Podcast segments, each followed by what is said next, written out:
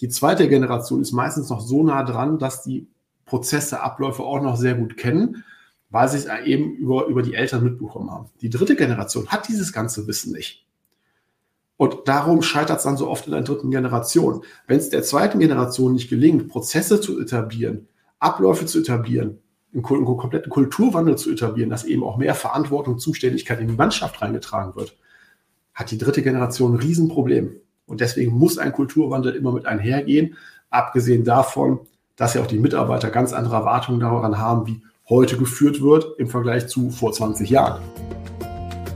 Hallo und herzlich willkommen bei Unternehmensnachfolge mit System, meinem Podcast rund um den Generationswechsel. Damit du diese anspruchsvolle Herausforderung leichter meisterst, als Best-Ager-Unternehmer oder als Nachfolgerin oder Nachfolger, auch mit einem turbulenten Team und einer lebendigen Unternehmerfamilie. Ich bin Lioba Heinzler und zeige dir, welche Aspekte bei der Nachfolge relevant sind, auch mit unterschiedlichen Vorstellungen über die Zukunft des Unternehmens. Ich hoffe, dass du am Ende dieser Podcast-Folge ein paar neue Denkanregungen hast, die dich und dein Businessleben bereichern. Heute ist Tim Richter Gast in meinem Podcast. Er ging den Weg vom Nachfolger zum freiberuflichen Unternehmensberater für Unternehmensnachfolge und Generationswechsel in mittelständischen Familienunternehmen. Sein persönliches Ziel dabei ist es, beide Generationen und das Unternehmen mittels eines strukturierten Prozesses zu einer erfolgreichen Nachfolge zu verhelfen.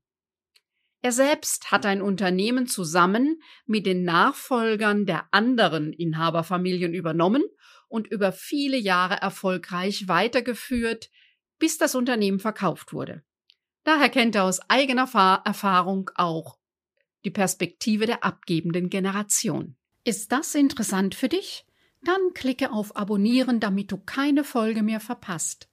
Denn dieser Podcast dreht sich um die Themen Unternehmerperson und Unternehmensführung sowie die Dynamik im Team und der Unternehmerfamilie im Zusammenhang der Nachfolge und des Generationswechsels. Und nun wünsche ich dir eine Menge neuer Impulse, denn als Unternehmer der Zukunftsunternehmerin hast du eine steile Lernkurve. Tim, ich freue mich sehr, dass du dir Zeit heute nimmst. Ja, vielen Dank, dass ich hier sein darf, äh, liebe Lioba. Spannendes Thema heute. Bin gespannt auf unsere Unterhaltung. Ja, Tim, wir kennen uns schon eine ganze Weile ähm, über die digitale Welt von äh, LinkedIn, arbeiten beide in diesem Prozess der Unternehmensnachfolge mit Unternehmerfamilien ähm, und haben uns vor einem Vierteljahr persönlich kennengelernt bei einem äh, Treffen in Baden-Baden in Peter Hertwigs Forum. Und äh, ich habe mich sehr gefreut, was ja möglich ist in der digitalen Welt. Es sieht ja so aus, als würden wir zwei ungefähr gleich groß hier sprechen. In der realen Welt ist es ein bisschen anders. ja. ja. lass uns einsteigen ins Thema. Du Gerne. bist äh, Spezialist für äh, Unternehmensnachfolge und Generationswechsel in mittelständischen Familienunternehmen. Ähm, das hat ja sehr viel mit dir zu tun und ähm, mit deiner Geschichte steigen wir gleich schon ein. Was machst du denn genau? Wie mhm. hilfst du Familienunternehmen in der familieninternen Nachfolge? Ja. ja. also man muss dazu sagen, die Unternehmensnachfolge ist ja jetzt kein, auch wenn das, oder anders, es hört sich ja manchmal so nach einem banalen, einfachen Prozess an. Und ich erlebe ganz oft Familienunternehmen, die sagen, ja, wofür brauchen wir Unterstützung bei der Nachfolgeplanung? Wir gehen doch eigentlich nur zum Notar, machen einen Geschäftsführervertrag, machen die Schenkung oder die Übertragung der Anteile, neuen Gesellschaftervertrag, Nachfolge beendet. Punkt, fertig aus. In der Theorie wäre es auch so einfach, ähm, aber die Praxis äh, zeigt sich leider äh, oftmals anders, weil man hat ja mit Menschen zu tun. Und jeder Mensch tickt anders und insbesondere ist die Kommunikation da eine große Falle. Und das ist genau da, wo, wo ich mit reinspringe. Ich bin zwar kein Mediator, aber ich sage einfach, ich habe einen Prozess entwickelt mit dem Sieben-Phasen-Modell, auch basierend auf meinen eigenen Erfahrungen, wo ich beide Generationen, mal übertrieben gesagt, an die Hand nehme und Schritt für Schritt strukturiert durch die Nachfolge leite. Mit dem Ziel eben durch viel Kommunikation, zwischenmenschliche Konfliktpotenziale auf Minimum runterzufahren. Weil wenn man sich anguckt, warum insbesondere Familienunternehmen die Nachfolgen scheitern, ähm, dann sind es eben oftmals zwischenmenschliche Konfliktpotenziale wie mangelnde Kommunikation etc. etc. Auch nicht sowas wie, dass die Finanzierung scheitert ähm, oder dass man sich äh, über die Art der Übertragung nicht einig wird, sondern eben die zwischenmenschliche Konflikt Konfliktpotenziale. Und das, das ist sogar gar nicht so selten. Es gibt eine Studie, die besagt, dass 70 Prozent der Unter Familienunternehmen beim Übergang von Generation 1 auf Generation, äh, Generation 2 mit der Nachfolge scheitern. Klammer auf, Trauer keiner Statistik, Pünktchen, Pünktchen, Pünktchen, Klammer zu.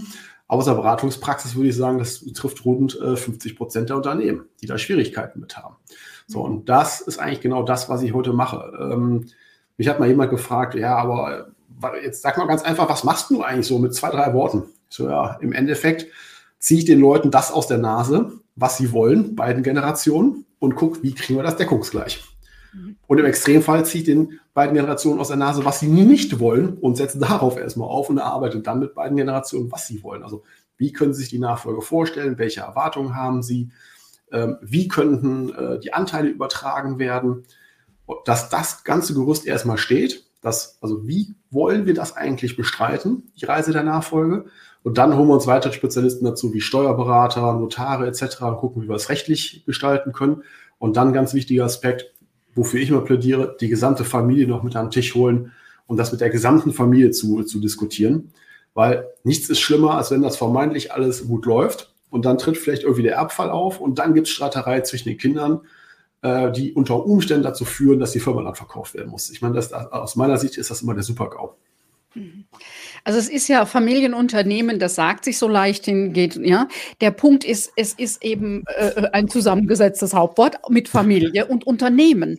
Und ähm, jeder, der eine Familie hat, weiß ja, dass es Tabuthemen gibt. Die spricht man besser nicht an, weil hm, ist konflikthaft.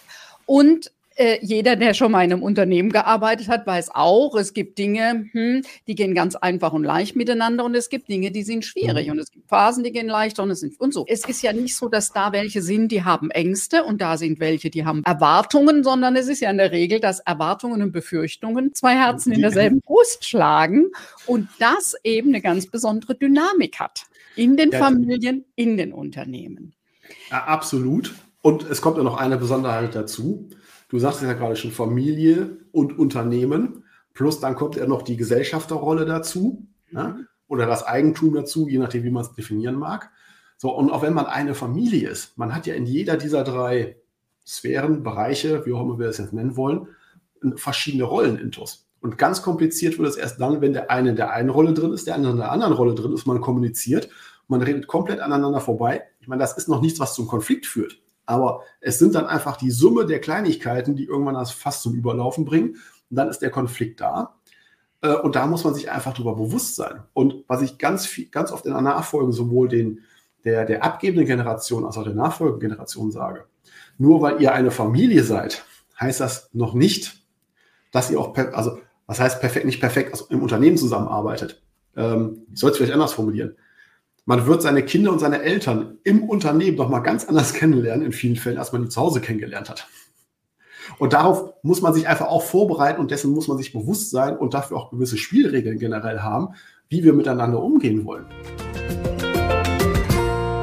Das Programm geht gleich weiter. Möchtest du zwischen den Podcast-Folgen kostenlos die interessantesten Beiträge, Tools und Inspirationen erhalten, mit denen du dein Unternehmen und deine eigene berufliche Entwicklung besser steuern kannst? Jeden zweiten Donnerstag erhältst du geballte Impulse für dein Business per E-Mail. Lass dich immer wieder positiv überraschen. Und wenn dir meine elektronische Post nicht mehr gefällt, kannst du dich mit einem Klick wieder abmelden. Schließe dich den fast 1000 Abonnenten und Abonnentinnen an und abonniere unseren Impulsletter unter www.liobaheinzler.de-newsletter und wir sprechen uns in deinem Postfach. Es ist ja auch ähm, sehr klug. Professionalisierung ist ja immer mal wieder äh, der Kommunikation Unternehmerfamilien, das der Rollenbewusstsein, zu sagen, okay, hier sind wir jetzt Familie und mhm freuen uns einfach, dass wir einander haben. Da geht es mehr um das Zusammensein, um das Familie gestalten. Und dann haben wir hier nochmal die Verantwortung für ein Unternehmen und da geht es sehr viel mehr um Ergebnisse, um Leistung, um Fachlichkeit, ganz mhm. andere Themen. Ich überlege mit den Familien dann eben immer, wie können wir das eine vor dem anderen auch schützen, damit die Firma unter die Räder kommt oder die Familie unter die mhm. Räder kommt. Weil das wirst ja. du ähnlich machen. Ja, äh, ganz wichtiges Thema, wobei ich auch immer sage, man kann es nicht komplett schützen. Ich sage immer, das Unternehmen ist eigentlich der unsichtbare Gast am Küchentisch. Hm. Das ist immer da. Ne? Also wenn, wenn, als ich noch Nachfolger war und das Unternehmen noch geleitet habe, da hat meine Frau äh, auch manchmal, wenn wir dann sonntags zum Essen hingefahren sind, gesagt, ach, bitte heute nicht über die Firma reden. So, nach spätestens 15 Minuten war ganz automatisch für mindestens zwei Stunden die Firma da, das Thema. Da, da kommst du nicht drum rum. So, lag aber auch daran, weil wir uns nicht komplett feste Kommunikationsregeln äh, auferlegt haben. Ne? Ich sage man, Mandanten, schafft euch ein Regelwerk und habt es so ähnlich wie die Schauspieler. Ne? So, zack, Rollenwechsel. Jetzt bin ich in der Rolle des Unternehmers, zack, jetzt sind wir wieder in der Rolle der Familie. Und wenn ihr glaubt, dass der andere gerade in einer anderen Rolle ist als ihr selber, dann sagt, ey, Moment mal, wer spricht denn hier eigentlich? Der Sohn, die Tochter oder der Geschäftsführer, die Geschäftsführerin? Ne, wer, wer, spricht jetzt gerade mit mir? Und damit man sicher ist, wer steht vor einem und wie kommunizieren wir jetzt gerade miteinander? Das hört sich sehr banal an, wenn, wenn bisschen, bisschen Zeit, äh, Zeit vergangen ist und das erste Mal in der Unternehmerfamilie gekracht hat, so ein bisschen oder gekriselt hat, dann habe ich ganz oft in den Workshops die, die Erfahrung, dass sie dann sagen, ja, jetzt wissen wir, was sie damals gemeint haben und warum wir das hätten besser leben sollen. Also die Diana, die eine große Marketingagentur hat, jetzt sind ihre Söhne, die Mitte 20, Ende 20 sind, mit in der Agentur. Die, das fand ich ganz pfiffig. Wenn die ihre äh, Mutter privat ansprechen, schreiben Sie WhatsApp, hallo Mama. Wenn mhm. Sie sie als ja, Firmeninhaberin, Kollegin ansprechen, schreiben Sie hallo Jana. Das mhm. fand ich so eine ganz, wo sie sagt, das ist immer ganz gleich, ganz klar, äh, wen sie jetzt meinen. Aber sehr wirkungsvoll. Das ist tatsächlich, ähm, empfehle ich auch allen Unternehmerfamilien, mit denen ich zusammenarbeite, ähm, sich in der geschäftlichen Rolle oder Rolle als Gesellschafter mit dem Vornamen anzusprechen, wenn man privat ist, Sohn, Tochter, Mama, Papa, whatever. Ähm, ich habe selber in meiner Historie gemerkt, wozu das führen ganz, ganz krass habe ich es bei einem äh, Mandanten gemerkt. Da war ich zum Vorstellungstermin. Tochter sollte das Unternehmen weiterführen. Und ähm, sie war noch im Gespräch und dann sagte er zu mir, ja, kommen Sie schon mal mit, wir gehen im Meetingraum, meine Kleine kommt gleich. Und wir, ja, okay. Lass einfach mal so stehen, vielleicht einfach nur so rausgerutscht. So. Dann kam die Tochter rein und sagt, ja, das hier ist meine Kleine, die soll das Unternehmen ja weiterführen. Und die war, glaube ich, Ende 20, Anfang 30, wenn ich mich richtig erinnere. Und hat mir gedacht, ja gut, lässt es nochmal durchgehen, vielleicht war es gerade wieder einfach nur ein Ausrutscher. Das hielt sich aber so dran, die ganze Zeit. Und irgendwann nach einer halben Stunde habe ich gesagt, Entschuldigung, ich habe mal eine Frage. Nennen Sie Ihre Tochter eigentlich auch in, in Meetings mit Mitarbeitern, Kunden, Lieferanten, meine Kleine? Guckte mich an, ja, natürlich. So, hat die Frage gar nicht verstanden. So, das, das ist natürlich komplett, komplett kontraproduktiv, weil sich bei dem Gegenüber ein Bild festsetzt. Da sitzt dann nicht mehr die 30-jährige Unternehmerin, sondern das kleine Mädchen. Ähm, und dementsprechend auch wenn ich das als Gegenüber nicht bewusst mache, macht das ja unterbewusst was mit mir, wie ich die Person sehe und der auch gegenüber trete und auch die behandle. Das ist ganz fatal sowas. Ich finde das klasse. Das sind so Sachen, die wirklich deutlich machen, sind oft die Kleinigkeiten, die eine große mhm. Wirkung haben. Ähm, ich habe mal eine Tochter, äh, eine äh, Nachfolgerin angesprochen und sagt, sag mal, hast du mir einen Tipp? Irgendwie habe ich immer das ein blödes Gefühl, wenn äh, die Mitarbeiterinnen sagen, ähm, äh, deine Mama, äh, sag das deiner Mama. Deine Mama hat gesagt, irgendwie jemand, ich, irgendwas stimmt hier nicht. Und dann habe ich so, wo ich dann sagte, ja, das passt auch nicht deine, eure Mitarbeiterin kann sagen, ihre Mutter sagte gerade. Aber mhm. Mama ist ein Kosename und da steht der Mitarbeiterin nicht zu, zu sagen, deine Mama. Ja, und das mhm. muss man dann, wie man das macht. Aber ich finde, ich fand das Beispiel, wo diese junge Frau 25 sehr wohl ein Gefühl hat, da stimmt was nicht in der Benennung, irgendwas äh, passt nicht. Ja? ja? Ja, absolut. Und da muss man als, als Nachfolger, Nachfolgerin sehr früh den Flockenboden äh, rammen, auch als abgebende Generation, das, das sehr früh klarstellen. Man das, ich erinnere mich gerade so ein bisschen an meine Historie zurück. Ich hatte auch äh, zwei, drei Mitarbeiter, Mitarbeiterinnen, die gesagt haben, hier, ähm, wenn du gleich hochgehst, kannst du das deinem Vater äh, kurz geben. So, das waren aber auch Leute, die, ich meine, das sieht man jetzt in der Kamera nicht. So, ich habe jetzt meine Hand auf Hüfthöhe, da war ich noch so groß, da kannten die mich schon. Ähm, und die kannten mein Vater auch schon gefühlt, die haben gefühlt 40 Jahre schon zusammengearbeitet. Wo ich dann sage, ja, okay, das ist dann auch irgendwo was anderes. Ähm, das kann ich dann beim Paar auch mit akzeptieren.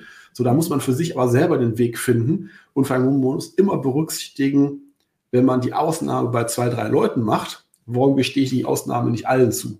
Ne, das, das, das wirkt bei den Leuten auch ganz anders. So dass da muss ich mir schon ganz klar sein und einfach sagen, ja, ich kenne den Kollegen, die Kollegin schon mein ganzes Leben und deswegen, und du bist erst seit fünf Jahren hier, das ist jetzt nichts gegen dich, aber das ist einfach mit der Historie gewachsen. Ne? Weil die mir gefühlt quasi früher schon die Pampers gewechselt haben.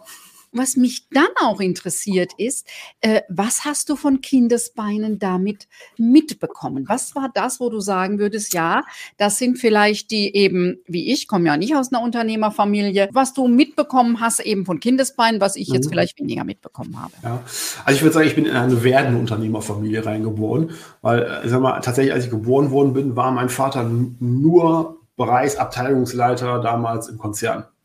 Ähm, und das war großer Maschinenbaukonzern, ähm, Textilmaschinenbau. Äh, da hat er die Elektronikfertigung aufgebaut und geleitet. Und irgendwann in den 80ern war ja so der Trend mit, mit Profit Centern, Management, Buyout, ähm, getreu dem Motto, alles raus, was keine Miete zahlt, was nicht Kernkompetenz ist. Und in dem Zuge hat man ihm damals angeboten, Profit Center aufzubauen. Das hat er dann auch gemacht das lief so gut, dass man irgendwann eine Ausgründung gemacht hat und ihm gesagt hat, hier sucht ihr mal noch jemanden, der Finanzen kann, der Vertrieb kann und dann macht ihr drei das zusammen groß und kauft sukzessive Anteile. So, so ist mein Vater erstmal quasi mit dem meinem Geschäftspartner zur Firma gekommen. Er war aber schon immer sehr unternehmerisch geprägt.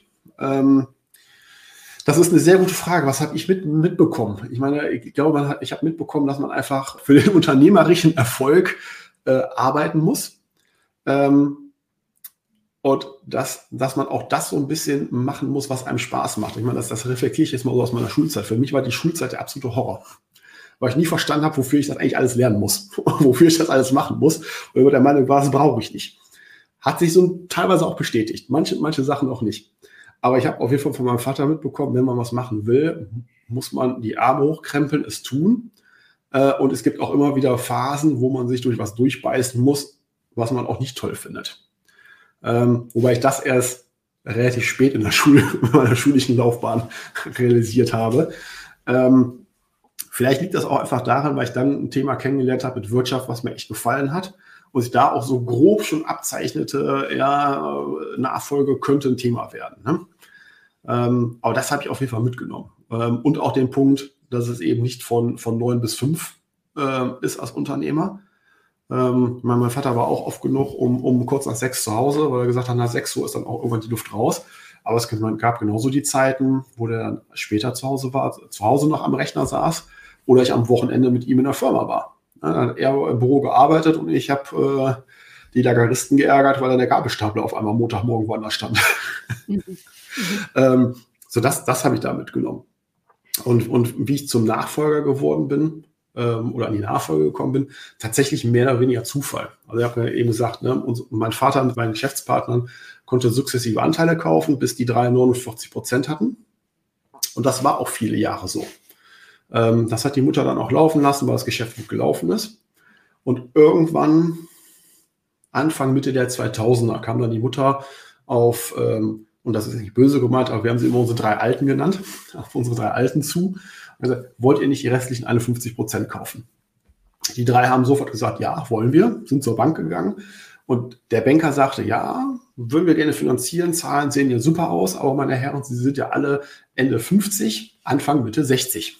Wie sieht es denn mit der Nachfolge aus? Und da drucksten die drei wohl erstmal so, guckten sich an und sagten, ja, also wir haben alle drei Söhne. Der eine studiert BWL, der andere äh, studiert Ingenieurwissenschaften und der dritte ist Steuerberater. Die machen das wohl. So. Dann hat man mal irgendwie nach diesem Gespräch mit uns gesprochen, nach dem ersten Gespräch. Und äh, wir haben alle drei gesagt, ja, wir können uns das wohl vorstellen. Äh, aber, also ich habe damals gesagt, ich kann mir das vorstellen, aber wenn ich dann irgendwann, wenn es soweit ist, meinen Traumjob in New York habe, ob ich dann zurück nach München-Gladbach komme, werden wir da mal sehen. So. Und dann, wie das so geht, dann kam halt irgendwann mal so diese klassische Abends, Abendveranstaltung bei der Hausbank zum Thema Nachfolge, wo wir drei uns das, das erste Mal da kennengelernt haben. Und irgendwann später sind wir dann mal freitags eingeladen worden in die Firma, so 16 Uhr, sind in die Firma gekommen, haben uns alle drei gewundert, dass wir auf einmal alle drei zeitgleich vorfahren da stehen und haben uns angeguckt, was, was machst du denn hier? Ja, man hat mir gesagt, ich soll um 16 Uhr herkommen. Ja, mir auch sind dann im Meetingraum geführt worden, dann stand eine Flasche Sekt mit, drei, mit, mit sechs Gläsern auf dem Tisch. Und da kamen unsere Väter rein und haben gesagt, so, äh, wir haben eine gute und wir haben eine schlechte Nachricht. Ähm, die gute ist, wir haben die Finanzierung für den Kauf vom, von den Unternehmensanteilen bekommen. Die schlechte ist, wir mussten euch dafür als Nachfolger an die Bank verkaufen. Also ganz so schlimm war es nicht. Also wie gesagt, man hat am Vormal uns darüber gesprochen. So, und man hat uns auch immer gesagt, selbst wenn wir nicht wollen, ist das vollkommen okay. Dann wird man gegenüber der Bank eine Lösung finden. Aber das ist der Schritt, den man einfach gehen musste, weil die Bank gesagt hatte, in eurem Alter da jetzt ein paar Millionen auf den Tisch zu legen, da wollen wir schon Kontinuität haben. Ähm, ging sogar so weit, dass sich der einer von, von unseren drei Vätern verpflichten musste, ich glaube, bis Anfang 70 aktiv im Unternehmen zu bleiben, als Geschäftsführer bzw. Vorstand. Ja, weil die einfach gesagt, er war für Finanzen zuständig und das war K.O.-Kriterium für die Banken, dass er eher rausgehen würde. Und ab da an haben wir uns eigentlich langfristig auf die Nachfolge vorbereitet. Ne? Haben uns angefangen, also ich habe mich angefangen, in das Thema reinzuarbeiten. Wir drei ähm, Söhne sind dann auch sehr schnell nach, äh, Aufsichtsräte geworden, ähm, als unsere Väter zu einer AG äh, fusioniert haben.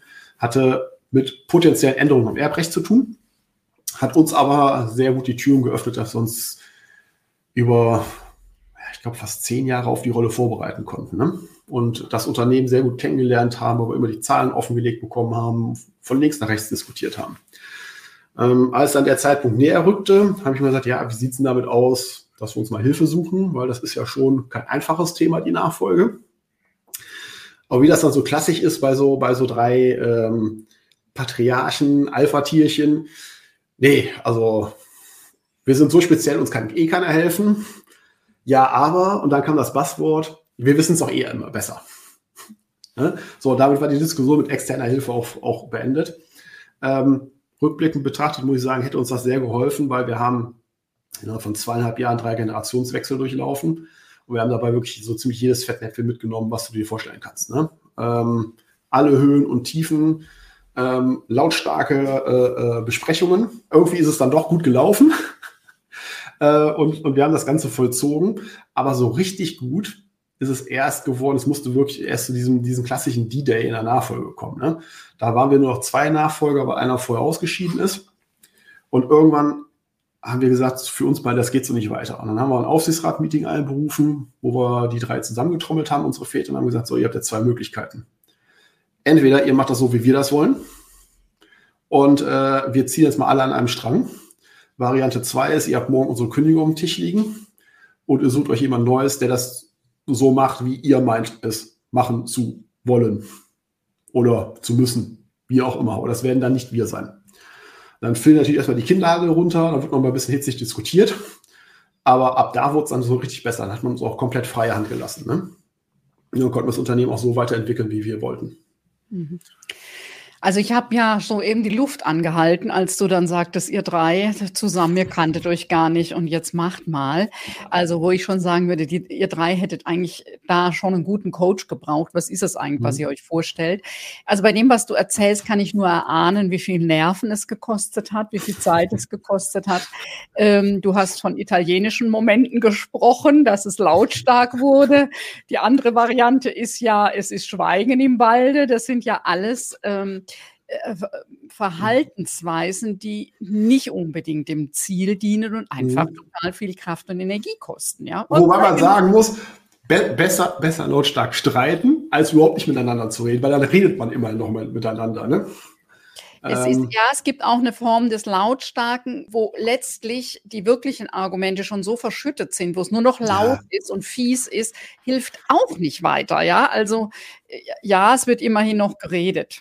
Ja. Ja, ja klar, das, das ist der, der Moment, wo ich immer sage, die Nebelbomben werden geschmissen. wo ja. man auf vom eigentlichen Thema ablenken will. Ne? Da bin ich voll und ganz bei dir. Da muss man schon aufpassen. Aber ich sag mal, solange es noch ein gewisses Maß hat, kann man sagen, ja, wir reden ja immer noch zumindest irgendwie miteinander. Ne? Meine Erfahrung ist es einfach sehr stark eine Typfrage. Während die einen eben mhm. dann eher nach außen implodieren, die anderen eher. Aber ähm, wirkliche Klärung ist da einfach schwer dann möglich. Du hast das so schön eure Situation beschrieben und eigentlich schon eine Antwort darauf gegeben, warum es hilfreich sein kann, die Nachfolge extern begleiten zu lassen.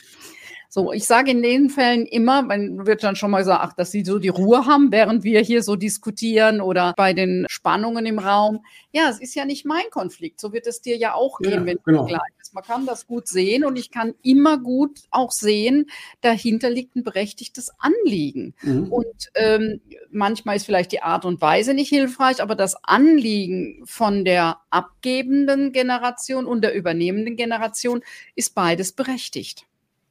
Ja, ab, absolut. Ne? Und deswegen sage ich zum Beispiel in meinen Workshops, äh, wenn ich mit einem Unternehmerfamilie zusammenarbeite, ist der erste Termin immer, jetzt lass bitte mal über Erwartungen, Werte und Ziele sprechen. Ne? Erwartungen, die ich an mich selber habe, an die andere Generation, an den Prozess, an das Unternehmen habe. Äh, lass darüber bitte mal sprechen, genauso über Werte. Weil dadurch kann auch schon, also nur weil man eine Familie ist und 20, 30 Jahre zusammengelebt hat, glaubt man ja vermeintlich, man kennt sich perfekt.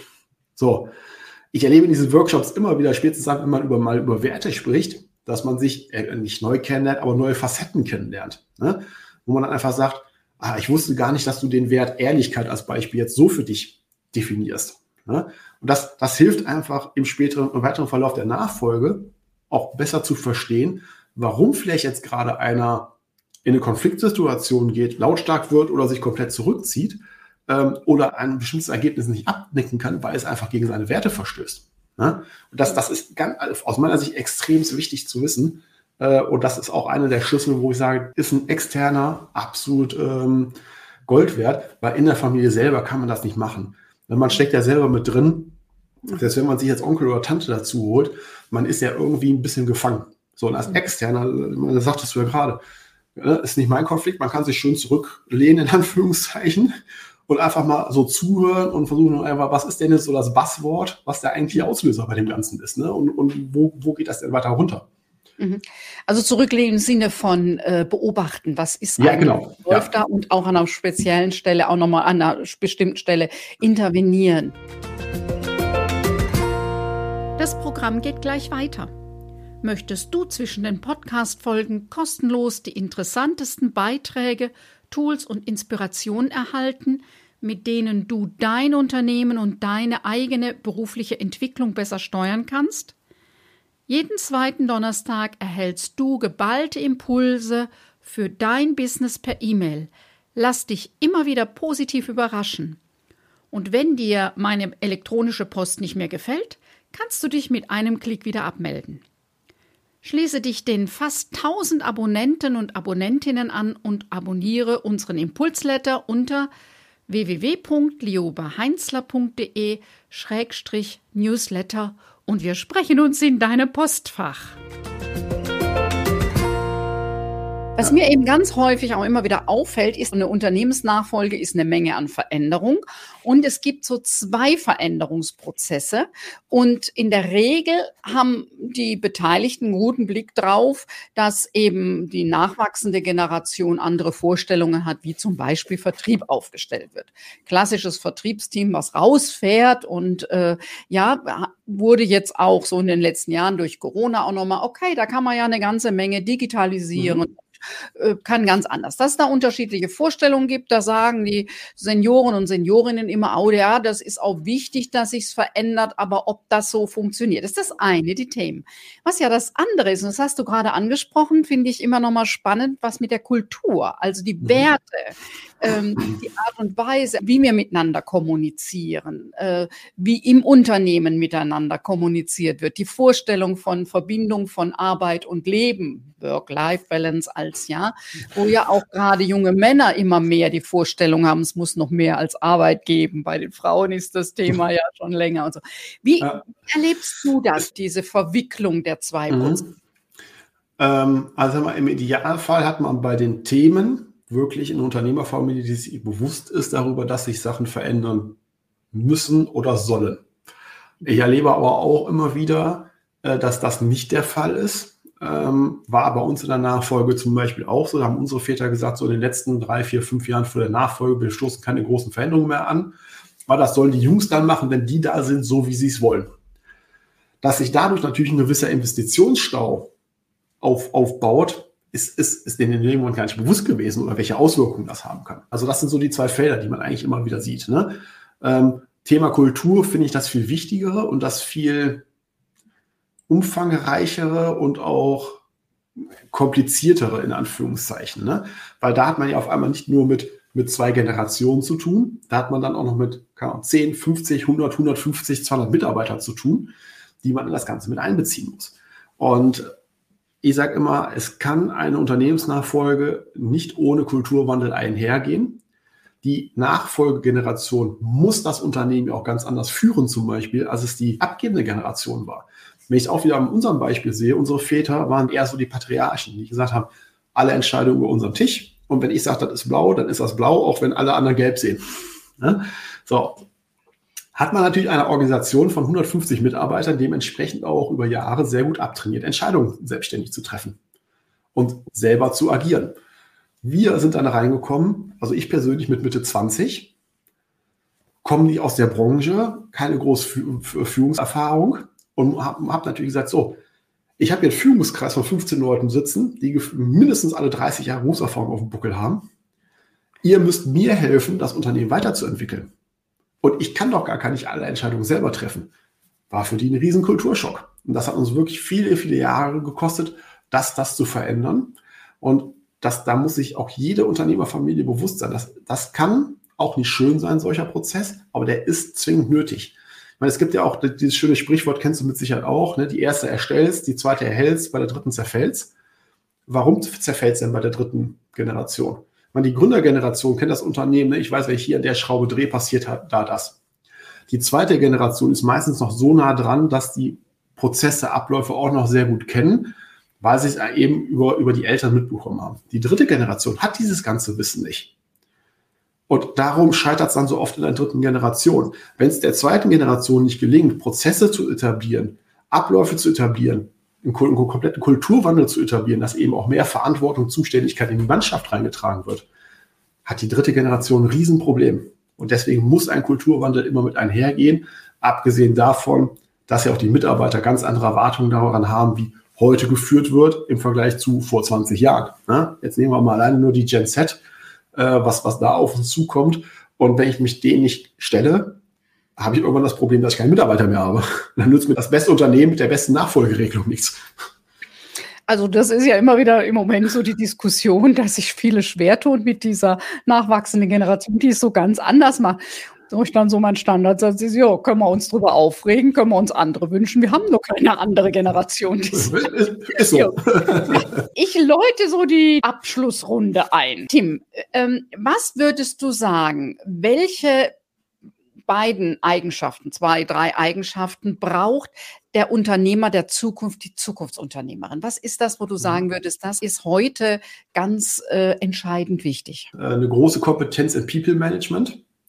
Äh, also im Sinne von mit Mitarbeitern umgehen, auch mit den Mitarbeitern der verschiedenen Generationen umgehen zu können, mhm. um eben auch zu vermeiden, dass es zum Generationskonflikt unterhalb der Belegschaft kommt und dass ich halt alle auch bedürfnisgerecht bespiele. Mhm.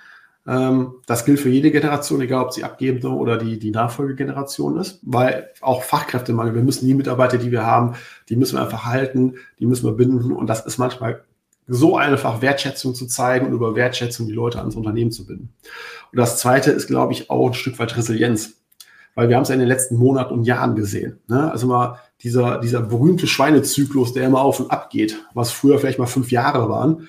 Äh, da bin ich jetzt vielleicht ein bisschen verwöhnt von der Elektronikindustrie, weil es ja immer kurzfristiger war schon als in der normalen Industrie.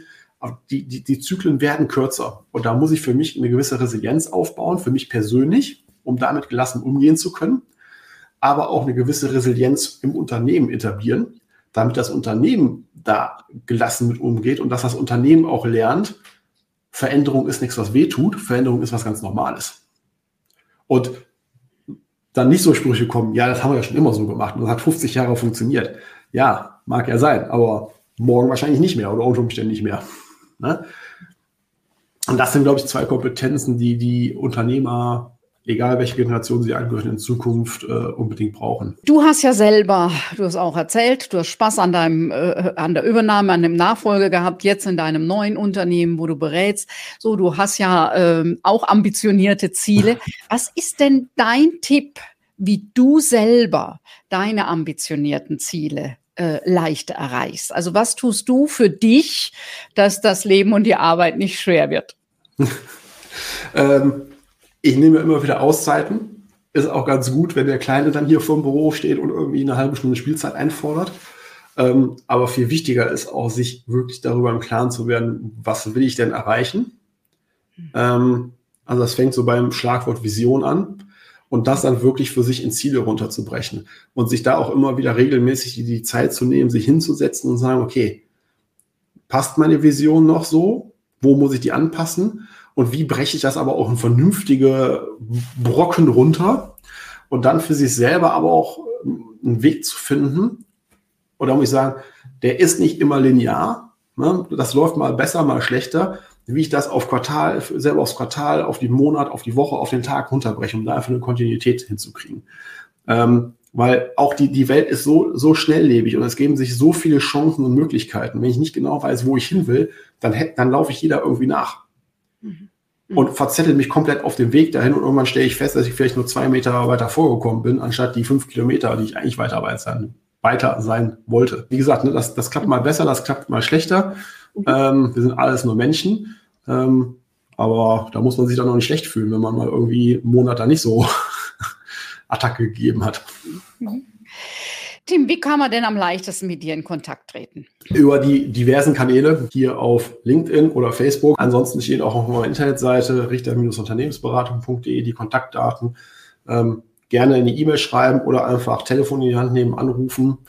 Ähm, ich bin eigentlich immer erreichbar, außer ich habe Kundentermine, aber dann rufe ich zurück. Ähm, und dann unterhalten wir uns einfach mal, wie ich gegebenenfalls helfen kann. Ja, Tim, dir erstmal an der Stelle ganz herzlichen Dank, dass du dir heute Zeit genommen hast. Und äh, ja, ich dir alles Gute und die Zeit mit dem Nachwuchs alles Gute und deiner Erkältung gute Besserung. Ja, vielen Dank. Danke, dass ich dabei sein durfte und ähm, auf bald. Auf bald. Soweit die heutige Podcast-Folge. Alle weiteren Infos findest du in den Show Notes. Wenn dich der Generationswechsel im Unternehmen im Moment umtreibt, dann lege ich dir mein kostenfreies Booklet, der Fragenkatalog zur Unternehmensnachfolge ans Herz. Du findest darin, welche Fragen du dir frühzeitig stellen solltest, wenn du ein Unternehmen erfolgreich abgeben oder übernehmen willst. Sind wir schon auf Social Media vernetzt? In den Show Notes findest du alle Links direkt zu meinen Accounts. Ich freue mich, wenn du auch bei der nächsten Folge meines Podcasts Unternehmensnachfolge mit System wieder mit dabei bist. Damit es gut weitergeht für dich und dein Unternehmen. Tschüss, bis bald.